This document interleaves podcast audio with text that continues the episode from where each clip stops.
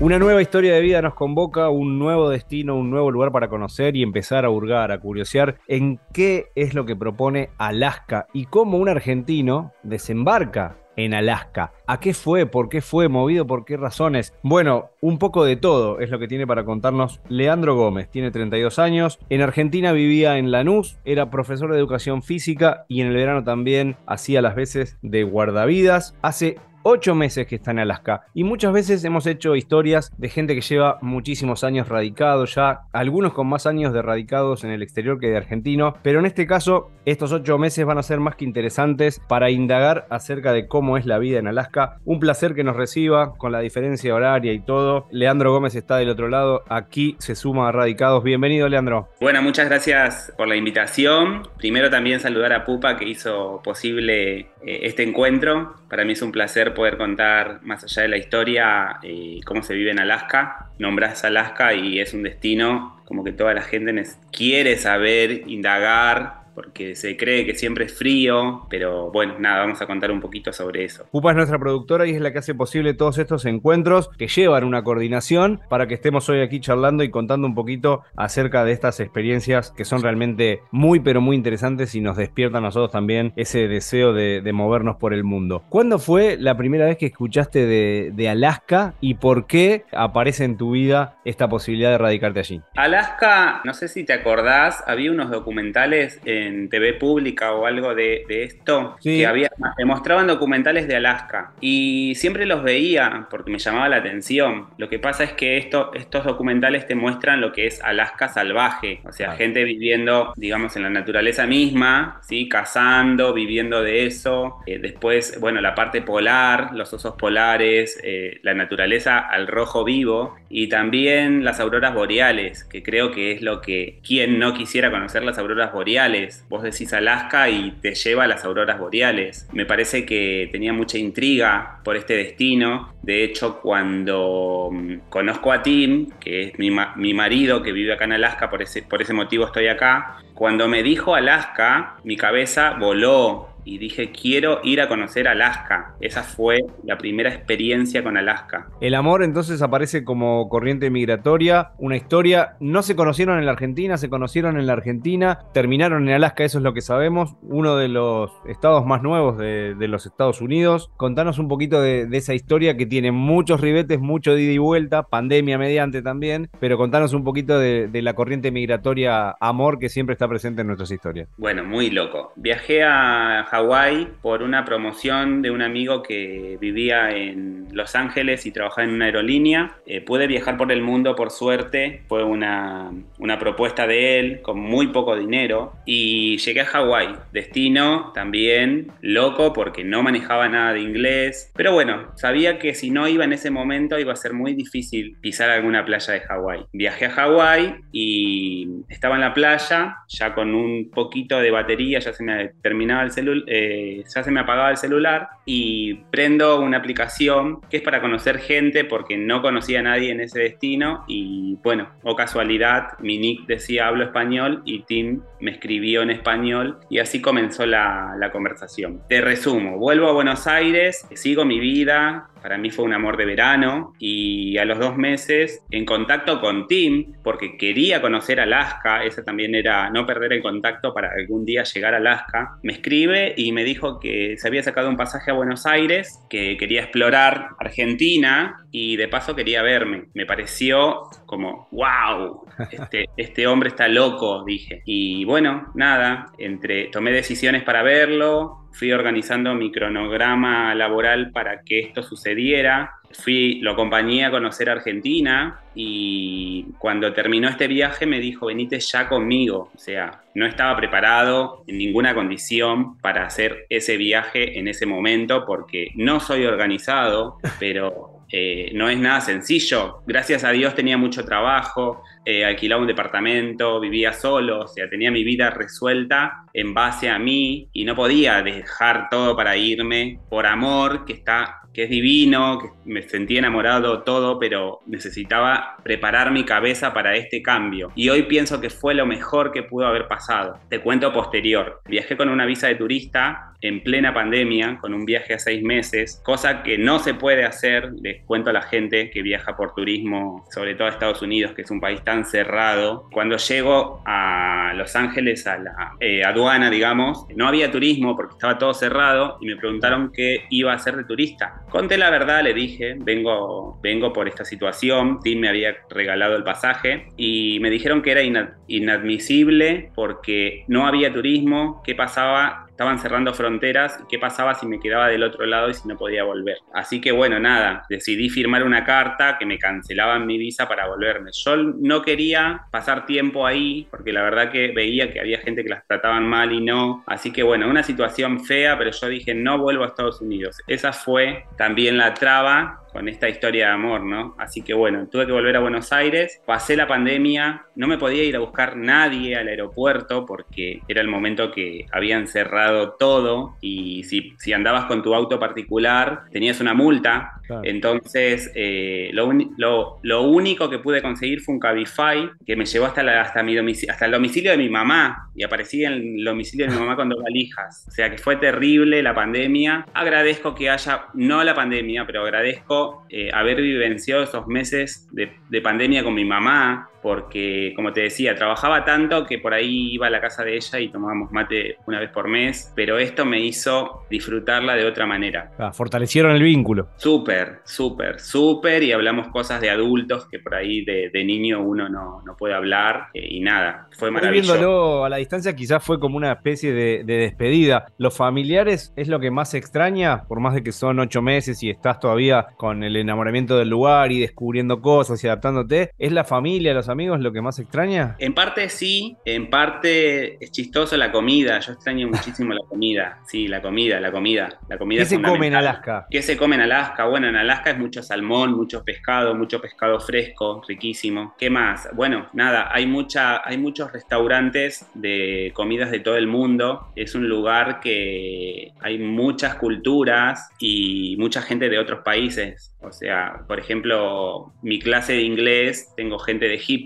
gente de Arabia, gente de Rusia, gente de Ucrania en este momento. Es como muy diverso las colonias. Después acá en casa, nada, trato de, de llevarme a la Argentina en la cocina, sea fileteo pollo porque no existen las milanesas de pollo, por ejemplo, pizza casera, porque no me gusta particularmente la pizza de acá, y también otra cosa de Alaska eh, y Estados Unidos sobre todo, les encanta la comida mexicana. Pido perdón, a mí no me gusta porque no me gusta mucho el picante, entonces aman la comida de México, o sea, es una cultura, Estados Unidos particularmente ama la comida mexicana, redondeando ahí. La cercanía tiene, tiene también mucho que ver y obviamente esto que hablábamos más temprano sobre la globalización hace que las comidas, por ejemplo, la empanada argentina es la nueva vedette de Nueva York. Eh, pasan esas cosas. Tal cual, y te cuento que acá no hay nada de eso. Uno de los proyectos que todavía no está armado era hacer comida argentina y venderla en un full tracks. No está nada cerrado. Tim me habló hasta de un restaurante argentino, pero bueno, hay muchas cosas para cerrar ahí. Entonces, pienso que tendría éxito. ¿Por qué? Porque no hay comida buena. O sea, en general, no, no solamente es mi opinión, sino que la opinión de la, de la gente acá. He escuchado que hay un restaurante italiano, por ejemplo, que nosotros estamos basado en lo italiano, digamos, y no hay buena comida. Esa es la realidad. Contanos un poquito acerca de la ciudad donde estás viviendo. No es la capital de Alaska, no sé tampoco cuántas ciudades importantes tiene Alaska, pero es una ciudad con muy pocos pobladores. Contanos de la fisonomía, casas bajas, imaginamos. ¿Es verdad que hay tanta nieve que hay que paliar nieve para salir de, tu casa? Es verdad eso. Vivimos, bueno, en Anchorage, que es la ciudad más poblada de Alaska, eh, alrededor de 300.000 habitantes. Hay que paliar nieve, es verdad. Hay mucha nieve, es verdad es peligrosa la nieve, sí es verdad, cuando se transforma en, hielo. Eh, hace frío, sí hace mucho frío. Las casas son bajas también. El frío es extremo. No me tocó vivenciar el frío en su máxima expresión porque acá todo el mundo se maneja con auto y te vas de un lugar a otro. O sea, en, invierno no ves una persona en la calle caminando, por lo menos no la vi. Pienso que es extremo, pienso que voy a contar un poquito lo que piensa la gente en su casa y lo que es acá, ¿no? Eh, la gente piensa que vivimos en un iglú, por ejemplo.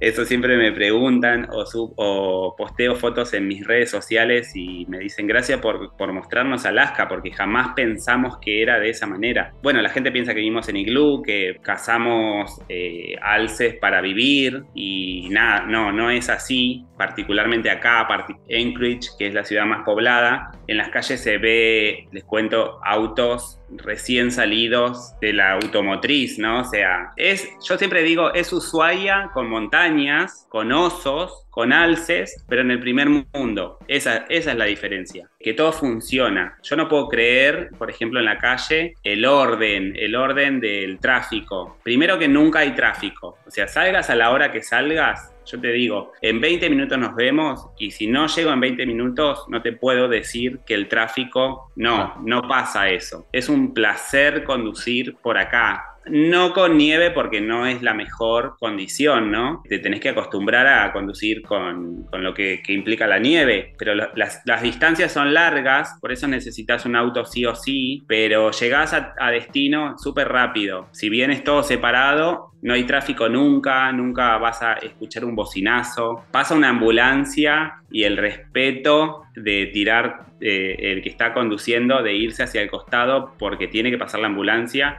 es, es una cosa que yo le digo siempre a Tim, le digo, si estamos en Buenos Aires, estaríamos yendo atrás de la ambulancia para ir más rápido.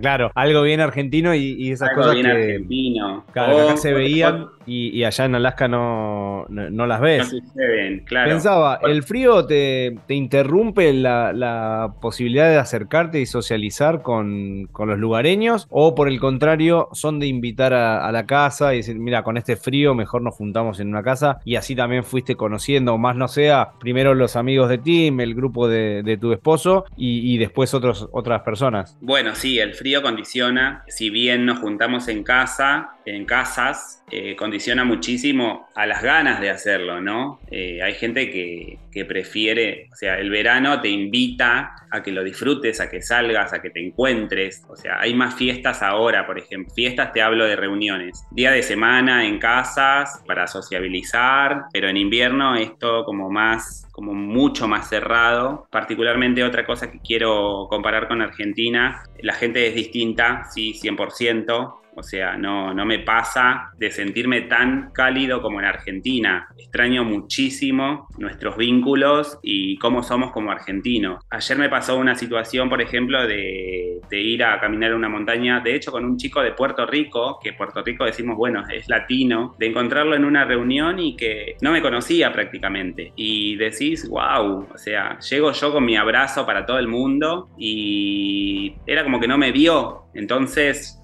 se manejan así, ellos son así, la gran mayoría. Eso es un choque cultural tremendo. También me pasa de, encontrarme con gente que por ahí no te saluda. Y no es conmigo, sino que es con todos. Es como que son muy... La cultura de ellos ya es así. De hecho, hace unas semanas atrás tuvimos un evento de voluntariados que ellos le dan mucha, mucho interés a la, a la naturaleza y mm, una colega de, de Tim eh, se despide de él a los 10 metros diciéndole bye bye. Y cuando viene a saludarme a mí, yo tiendo a darle un abrazo y se queda dura, porque no, pero bueno, ya a mí me nace el abrazo, ¿no?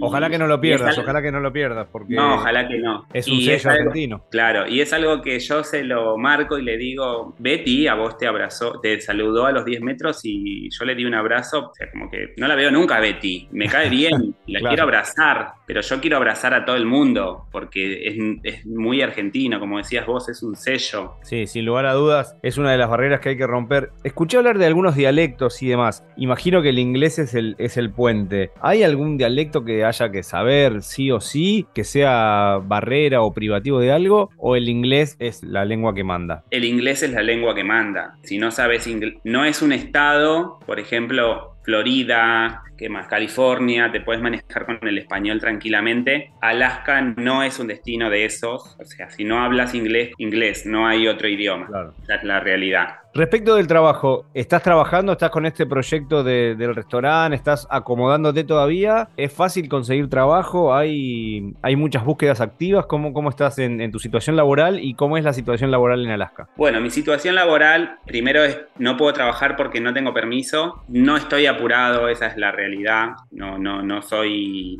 una base para hablar de mí, digamos, porque no, no, no, necesito, no estoy necesitando trabajar, pero sí, sí, me encantaría trabajar de lo mío, porque amo la educación física y amaría ayudar a la gente acá, que sobre todo hay mucha obesidad, mucha gente sedentaria. Imagínate que en invierno yo me imagino las casas de, de la señora mirando tele todo el día con el chocolate, o sea, tengo esa imagen.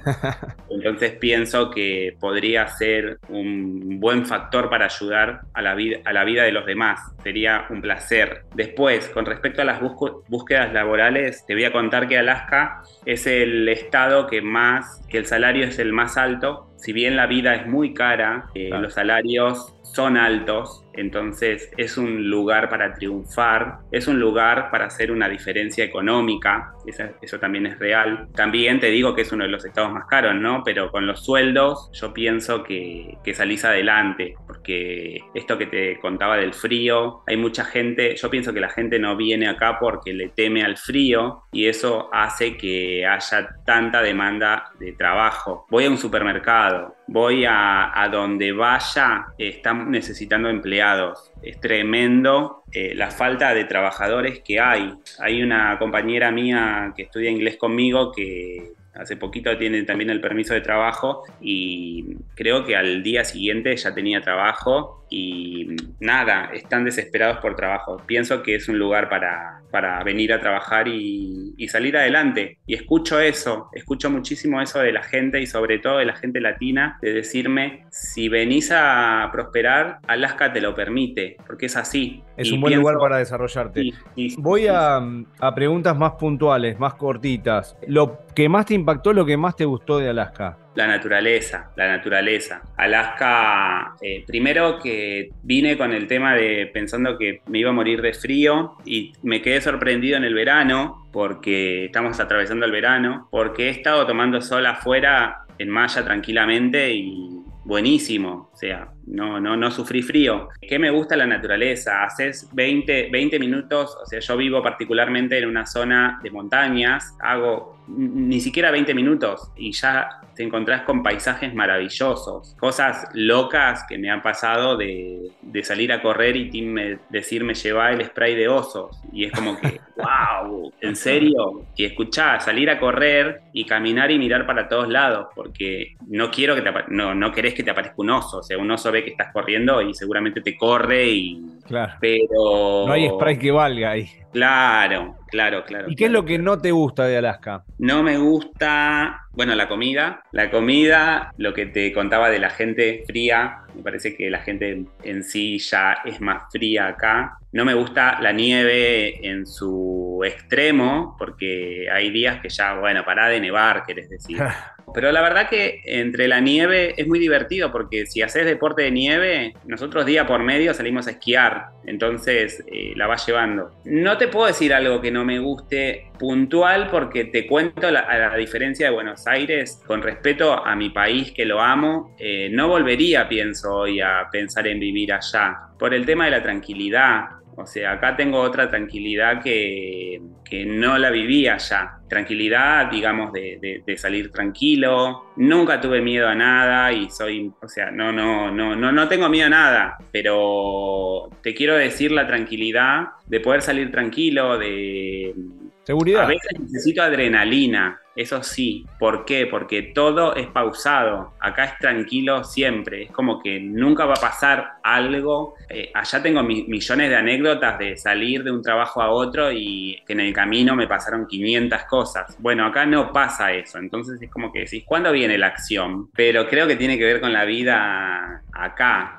es un estado, un estado medio, medio en pausa comparado con lo bueno y lo malo que ello conlleva. Se nos han volado los minutos, interesantísima la charla, siento que me quedan miles de preguntas todavía, pero siempre dejo la puerta abierta para una segunda oportunidad, para una segunda charla. Y además te dejo una pregunta, me adelantaste que por el momento volver a la Argentina no, pero siempre preguntamos también si esta experiencia tiene fecha de vencimiento. Puede ser mudarte a otro país o encarar un proyecto nuevo juntos, no estamos tirando mala onda la relación. No, no, no. preguntando realidad, realidad pura. Y la vida puede seguir en algún otro lugar que no sea Alaska. Sí, sí, sí, puede seguir en otro lugar. Eh, estoy abierto a que suceda lo que tiene que suceder. Sí, sí, sí, de hecho hablamos que vamos a viajar muchísimo para ver cuál sería nuestro próximo destino para vivir. Se habló de un Costa Rica tal vez, eh, algo que tenga playa seguro, pero hay tiempo todavía para eso. Me parece que, se va a ir dando a, pasar, a medida que vayan pasando los años. Sin lugar a dudas que sí. Lleva ocho meses en Alaska, se llama Leandro Gómez, tiene 32 años, vivía en Lanús era profe de educación física y ahora pasa sus días en Alaska eh, contando una muy linda historia y viviendo también una muy linda historia de amor. Como siempre hacemos, el cierre, Leandro, es todo tuyo con el mensaje que quieras dejar. Por más que sea un podcast, también revivimos aquello del servicio de la radio para mandar saludos a familiares, amigos que te puedan estar escuchando. Así que el cierre queda en tus manos. Bueno, muchas gracias. El mensaje va a ser para la gente en general. A veces tenemos miedo de, de hacer lo que queremos por esto que te estoy diciendo del miedo. Cuando contaba mi historia, la mayoría de la gente me decía, estás loco, estás seguro de lo que vas a hacer, mirá si pasa esto, mirá si pasa lo otro. Y si miraba esas cosas, nunca iba a poder vivenciar lo que estoy vivenciando hoy. Yo pienso que esto es un aprendizaje que me queda para el resto de mi vida. Siempre pienso qué es lo peor que podía llegar a pasar a ver, ¿qué es lo peor que podía llegar a pasar en este caso? Es volver a tomarme un vuelo y volver a mi país y a mi zona de confort. Me parece que, que hay que aprovechar la vida para, para sacarle fruto y, frutos y experimentar. No quedarse con el miedo, que, a ver, es fácil decirlo, pero el miedo paraliza. Y me encanta la, publicidad que siempre dice animarse a más. Siempre cuando necesito tomar una decisión fuerte como esta de venirme a vivir a otro país y, todo lo que implica,